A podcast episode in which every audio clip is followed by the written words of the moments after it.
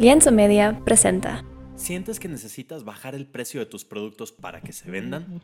Quédate conectado porque comenzamos.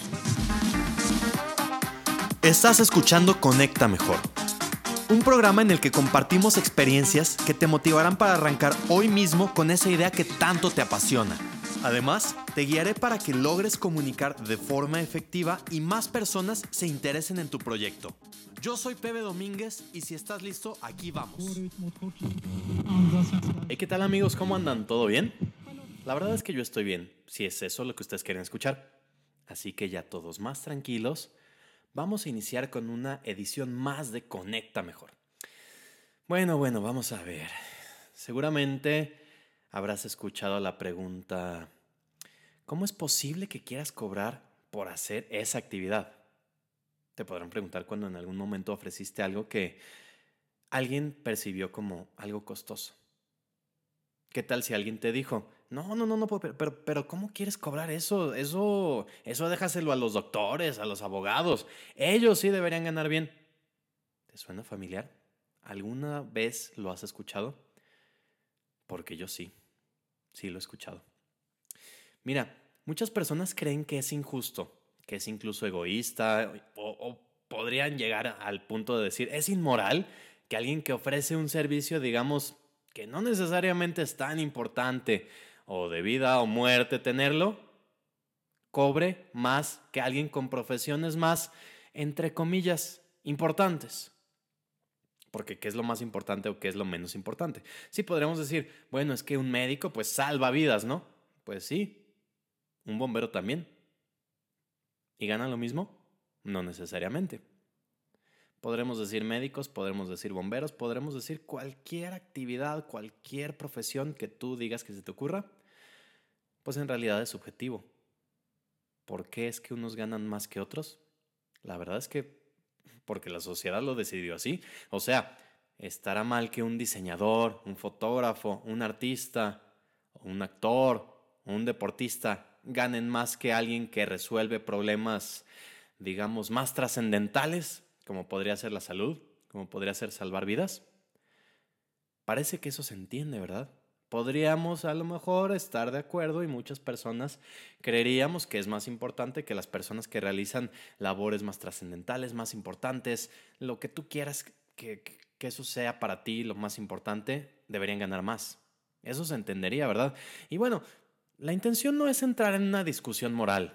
La verdad es que estoy lejos de ser la persona más indicada para decidir si eso debería ser o no debería ser. Pues no lo sé. Lo que sí podemos estar de acuerdo es que hay personas que hoy, a la fecha, viven de su arte, de lo que les gusta hacer, y viven muy bien cobrando lo que se les antoja. Y también por otro lado hay médicos que no necesariamente están viviendo en la opulencia extrema o sea, sí, se entiende que un médico mm, tendremos la idea de que gana bien y muchas veces creemos que los artistas, digamos, pintores, escultores, pues tal vez no ganan tanto como quisieran. Habrá quienes sí, pero no es que les esté garantizando algo, como las personas que se inscriben en carreras de medicina o, o en derecho o en alguna de estas, digamos, carreras con más renombre, pensarían, bueno, es que si yo estudio una de estas carreras, pues tengo garantizado que voy a ganar bien. Si ese es el único motivo por el que elegiste esa carrera, bueno, pues déjame decirte que a lo mejor necesitarías tener más puntos a favor para decidir si eso es lo que quieres hacer. Ya no digamos durante el resto de tu vida, pero durante un buen tiempo, un tiempo importante de tu vida. Sea estudiar, sea ejercer o lo que sea. Pero bueno, el punto aquí es decir, ¿estoy cobrando mucho o estoy cobrando poco por lo que hago? Pues, ¿cómo saberlo? ¿Quién decide si alguien cobra lo que debería? Podríamos decir que si hubiera un tabulador, que si hubiera una ley, un documento, pero la verdad es que todo esto lo deciden únicamente dos personas. Solo dos. Para eso se requiere que haya alguien ofreciendo y alguien comprando. Si ambos están de acuerdo en un precio, se realiza la venta. Si no, no. Si el comprador piensa que no es justo porque estás cobrando demasiado, pues no lo compra y ya. ¿Podría pasar lo contrario? ¿Habrá ocasiones en las que prefieres no comprar algo porque en tu opinión está muy barato? A lo mejor te suena un poco extraño, pero también puede pasar. Y esto tiene que ver con la manera en que percibimos las cosas. Porque, por ejemplo, si podremos decir, no, yo no estoy dispuesto a pagar eso, está muy caro para lo que me da, costo-beneficio. Y si por otro lado decimos, ah, caray, eso como que está muy barato para lo que es, ¿no? Podrías empezar a sospechar, ¿será un producto robado? ¿Será que es de baja calidad? ¿Será que es pirata? O lo que sea. A lo mejor el producto está en perfectas condiciones y simplemente a la persona ya no le interesa tenerlo, pero de que dudamos, dudamos. Todo es percepción. Entonces, si estas dos personas, el comprador y el vendedor, están de acuerdo, si lo deciden, pues se arma la machaca y si no, pues no. Oye, pero pues es que no es justo, o sea, ¿cómo, ¿cómo se atreven a cobrar eso? Yo podría conseguir ese producto mucho más barato. Ustedes son unos abusivos. Bueno, Tal vez estoy exagerando para hacer más claro el punto, ¿verdad? No es que vayas a, a, decirlo de esta manera. Pero a ver, déjame preguntarte algo. ¿Es justo que Apple, esta marca tan conocida de la manzanita mordida, cobre lo que cobra por un producto que objetivamente podrías conseguir de otra marca con características similares y a un precio menor o incluso mucho menor? Bueno, vamos a volver al punto inicial. Depende de lo que el comprador perciba como justo. Si lo que buscas es una herramienta para tu negocio en la que únicamente requieres hacer y recibir llamadas y mensajes, y estás seguro de que nadie verá el modelo que tienes de teléfono, que nadie notaría incluso la diferencia de si estás utilizando un modelo o si estás utilizando otro, pues probablemente para ti no sea tan justo pagar un precio que consideraríamos alto por un producto de la marca Apple. Podría ser, pero por otro lado, si conectas con el mensaje que promueve la marca, que va más allá de, lo que costó producirlo, o, o, sea, tiene que ver con los ideales, las cosas en las que cree, si, si tú sientes que la marca te entiende, que han creado productos que se adaptan justo a lo que tú como individuo necesitas, si te sientes bien con tener uno, si te gusta cómo se ve, incluso cómo se siente. Y más importante, cómo te ven los demás cuando tienes un teléfono de la marca Apple, pues entonces probablemente sí te parezca justo pagar por el precio. Todo es percepción. Aún así, si no te parece justo, pues no es que vayas a pararte afuera de las tiendas Apple a gritarles a, las personas que trabajan ahí algo así como, oigan, ustedes son unos ladrones, están estafando personas, por su culpa me estoy quedando calvo. O cualquier cosa que quieras tú reclamarles. Pues no lo vas a hacer. Lo que harás es o compras o no le compras. Lo que sea que quieras reclamar, pues no tiene caso. Simplemente compras o no lo compras. Punto. Entonces, todo recae en esta palabra, percepción. Es tan simple como tengo un problema o necesidad, aquí hay una solución. Es la solución que en mi opinión es la mejor y puedo pagarla, pues entonces lo hago. En mi opinión, por otro lado, habrá otras soluciones, otras opciones mejores más económicas, pues bueno, entonces buscaré otra opción que en mi percepción sea mejor. Si es que yo creo que esa solución cumple con lo que yo estoy buscando. Ahí ya podemos ver y no se trata de caro o barato, sino que se trata de que es algo valioso. Tiene el valor que yo estoy buscando, el que yo necesito, cualquiera que sea, y será diferente para cada persona.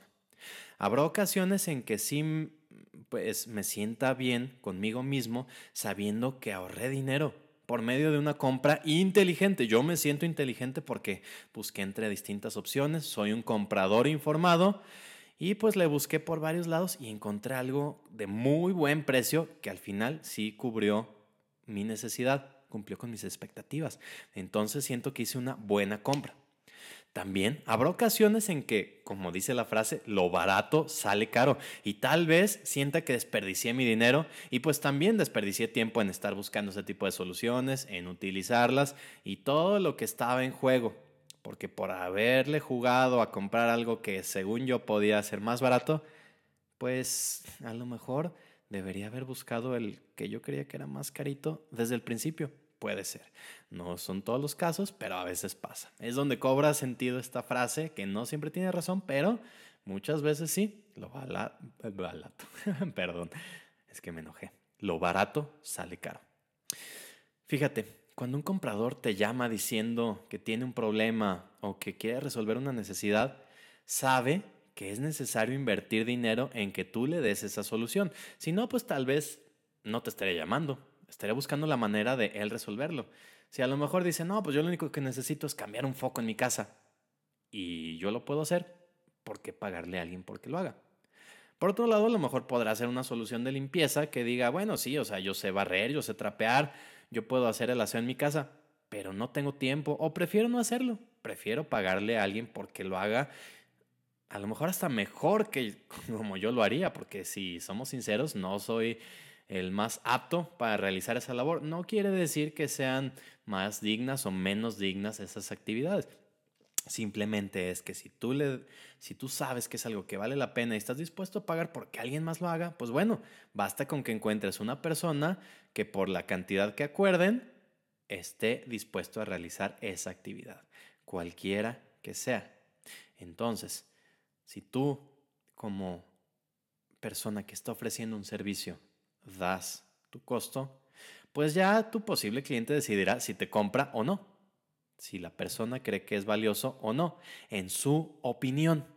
Mira, déjame ponerte un ejemplo muy fácil de visualizar. Imagina que estamos hablando de un diseñador gráfico.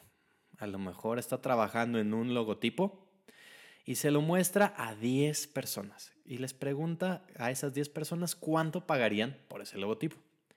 Probablemente habrá opiniones variadas en función de cada uno, de lo que las personas conozcan que sepan para qué sirve un logotipo, qué pueden hacer con un logotipo y por qué sería importante tener un logotipo bien trabajado o no necesariamente tan bien trabajado. Dependerá de la etapa en la que están. A lo mejor dicen, no, mira, la verdad es que yo ahorita para lo que estoy trabajando no necesito algo súper eh, bien, no sé, como tan bien trabajado, si quieres decir bien o mal, porque otra vez, es subjetivo. A lo que me refiero es que a lo mejor habrá etapas en las que mm, por tu proyecto digas, no, yo simplemente necesito que se pueda leer, lo voy a hacer ahorita en Word y voy a lanzarlo y para mí eso funciona ahorita. Ya más adelante buscaré. O habrá quien desde el principio diga, no, es que yo quiero que mi proyecto se vea, como diría mi papá, de a de veras, que parezca una empresa seria porque lo es, y quiero que un profesional, un diseñador que a eso se dedica, me lo diseñe y desde el principio mi imagen lo refleje. El logotipo podría ser el mismo, el valor que le podríamos dar dependiendo de lo que necesitemos, pues es muy diferente. Fíjate cómo los ingresos de las personas no son proporcionales al esfuerzo que aplican. De hecho, casi nunca las personas que más se esfuerzan son los que más ganan. Piensa, por ejemplo, en un albañil o un campesino. Y lo digo con todo el respeto, pues son trabajos honestos. Pero por mucho que trabajen prácticamente de sol a sol, hay muchas personas que sí tienen unos horarios súper extremos, en condiciones extremas, pues lo normal es que sus ingresos rayen en lo muy básico. Entonces no es solo cosa de echarle ganas, ¿verdad? No se trata de que sean las personas que más esfuercen o que le dediquen más tiempo. Parece que hay otros puntos a tomar en cuenta para decidir quién gana más o quién no necesariamente va a ganar más. Pensemos, por ejemplo, en los deportes. Es algo subjetivo, ¿no? Si lo queremos ver así por cómo es, digamos, del punto de vista práctico, ¿qué sentido tiene el pagarle a personas por jugar, por salir a divertirse, si lo quieres ver así? Habrá quienes no son muy fanáticos de los deportes y lo vean así como, ah, pues, ¿qué, qué caso tiene eso? Pensemos en el fútbol si lo intentáramos racionalizar, pues no tendría ningún sentido. ¿Por qué pagar por ir a ver un montón de personas corriendo detrás de un balón, intentando patearlo y que el hecho de que el balón pase entre dos postes pueda definir quién gana o quién pierde? Y eso va a hacer que las personas, una multitud de personas griten, ya sea de emoción o sea de coraje. No tendría sentido, ¿verdad? Viéndolo así, no tiene sentido. ¿Cuál es la palabra de hoy? Percepción. Porque, por ejemplo, si estamos hablando de fútbol, pues hay personas que les encanta, que es como parte de su vida y están dispuestos a hacer lo que tengan que hacer para poder participar, sea como jugadores o sea como espectadores. A fin de cuentas, se trata de, que personas estén de acuerdo en que algo es valioso y le dediquen ya sea tiempo, su atención, que es muy importante también, y por su dinero también. Todo esto tiene que ver. Mira, si seguimos con este ejemplo, dentro del mismo deporte, cada vez se escucha más que las mujeres deberían ganar lo mismo que los hombres, que se esfuerzan igual y que también le aportan mucho valor al deporte, o sea, ya son ligas profesionales con jugadoras que le dedican el mismo tiempo, que juegan, que sus partidos duran lo mismo, que meten los mismos goles o lo que tú quieras es, la parte que promueven y dicen, bueno, si hacemos lo mismo, si el mérito es el mismo, ¿por qué las mujeres ganamos menos? Pues sí, y podemos entrar en un debate y que nos podríamos ir por el lado de la equidad y que si el feminismo y lo que sea, pero no es la intención de este programa, porque la verdad, como decía al principio, pues no soy la persona más calificada para hablar del tema. Pero de lo que sí te puedo hablar es de cómo no tiene que ver con nosotros. O sea, no somos los que decidimos eso. Sí, se trata del negocio. Al momento, pues es mucho mayor el negocio que genera el fútbol varonil que el femenil. No es cuestión de machismo, no es cuestión de ser retrógradas, es que actualmente si nos vamos a los números fríamente, pues genera mucho más dinero la liga varonil que la liga femenil en muchos países, ya sea porque lleva mucho más tiempo realizándose, porque tiene más fanáticos o lo que tú quieras. No es nada personal, no es por decir eh, un género es más importante que el otro, para nada se subestima la labor de nadie, de, quien sea que lo, que lo practica de manera profesional, simplemente es así, es una industria más grande que genera más dinero. Si mañana los papeles se intercambian, pues, pues las mujeres ganarían más y los hombres ganarían menos y las personas se seguirían quejando, pero bueno, es así que funciona el negocio.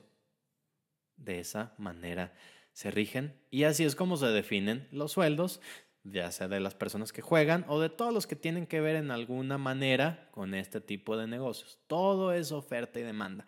Nada es personal. Si algo genera más, le ofreces más atención, más dinero, ganas más. Si algo no genera tanto, pues entonces le ofreces menos o no le ofreces. Para ser más claro en esto de que no se trata de género, sino de industrias, pues a ver, sigamos en deportes. Vamos a hablar de deportes, pero en deportes menos populares. Por ejemplo, ¿has escuchado hablar del curling? sí, es un deporte. Para los que no lo hayan escuchado, este es un juego que se practica sobre hielo y básicamente se trata de lanzar unas piezas de grafito como si fueran unos discos, como con una agarradera arriba, no, no, no, me acuerdo ni siquiera muy bien cómo es esta pieza, pero de lo que se trata es de que eh, juegas en equipo, una persona lo lanza, se va deslizando por el hielo y los demás miembros de tu equipo van así como barriendo, como generando caminito para que el objeto de, grafito se deslice más rápido o a la velocidad que ellos necesitan y que caiga en un objetivo. Algo así como si estuviéramos jugando a rayuela, donde se trata de que tu moneda la lances y caiga no antes y no después, sino lo más cerca posible de la línea, pues así es. Imagínate si de pronto se hiciera súper popular esto de la rayuela y moviera millones, pues bueno, habría más personas dedicándole tiempo a este deporte. Todo es eso, oferta y demanda. Si hablamos de esto del curling, bueno, es un deporte más nuevo, pero se considera deporte y porque pues hay competencias y tiene su mérito al punto de incluirse como disciplina oficial incluso en los Juegos Olímpicos. Pero a ver, déjame preguntarte una cosa. ¿Me podrías mencionar el nombre de, ya no digamos 10 jugadores, es más, no digamos 5, ¿me podrías mencionar el nombre de un jugador de curling? la verdad es que yo no. En mi opinión, no me parece que las personas puedan darse la vida de supermillonarios jugando a este deporte. A lo mejor estoy mal informado, pero por lo que veo, pues probablemente sean personas que sí compiten y sí le dedican tiempo, pero a lo mejor habrá quienes incluso tienen otros trabajos, no lo sé. Lo que quiero decir con esto es que pues también tiene mucho que ver con qué tan popular es, qué tanto mueve industrias, ya sea del deporte en sí, de entradas, de patrocinadores, etcétera, etcétera, etcétera. Entonces, como ves, no es cuestión de género, ni de disciplina, ni de nada de esto. Se trata de que las personas encuentren valioso o muy valioso lo que ofreces y estén dispuestos a pagar lo que en su opinión eso vale. A fin de cuentas, ir a presenciar deportes no necesariamente es algo que cambie al mundo, si lo vemos fríamente, no es como que digas, ah, no por estar yo ahí alentando a mi equipo, uniéndome en las barras o todo esto, estoy cambiando el mundo. Bueno, eso dirías tú si a lo mejor no eres fanático de tal deporte o de los deportes en general. Pero ¿qué tal si le preguntas a un súper fanático de cierto equipo? Estos fanáticos están dispuestos a seguirlos a todos lados, a sufrir, a gozar, a emocionarse, a comprar todos sus productos, tener todos sus pósters, todas sus camisetas, si es posible autógrafos, fotos, todo, todo, todo. Alguien que le dé ese tipo de valor pensará que es muy justo lo que paga a cambio de todo lo que recibe porque están soñando, están gozando, están también sufriendo, pero están siempre con su equipo o siempre con su jugador. Y pasa en todos. Lo mismo podrá pasar, a lo mejor podrás decir, bueno, ¿y cómo es posible que eh, si nos pasamos a otras áreas, pues que los actores, por ejemplo, cómo es que los actores de Hollywood ganan tanto y a lo mejor los actores de teatro en Latinoamérica pues ganen considerablemente menos si objetivamente lo que están haciendo es actuar y habrá muchos actores que son mucho mejores en teatro que a lo mejor las estrellas de Hollywood. Bueno, sí, pero esas estrellas de Hollywood están generando ciertos ingresos. Es eso. ¿Qué valor están percibiendo y qué están generando con eso? Todo es cuestión de, así es, percepción, cuestión de valor. Si tú ofreces un producto que sabes que es muy valioso y que puede resolver problemas muy grandes o cumplir con ciertas necesidades que el mercado está demandando, pues entonces a lo mejor tú puedas negociar un ingreso mayor, que personas paguen más, más, más dinero, que dediquen más tiempo, lo que tú quieras, porque es algo que es valioso y que las personas van a estar buscando. A lo mejor si un doctor o un bombero, pues si hablamos de su trabajo, pues podrán resolver problemas de vida o muerte. Eso no se pone en juicio. Pero ¿qué tal si hablamos de un artista?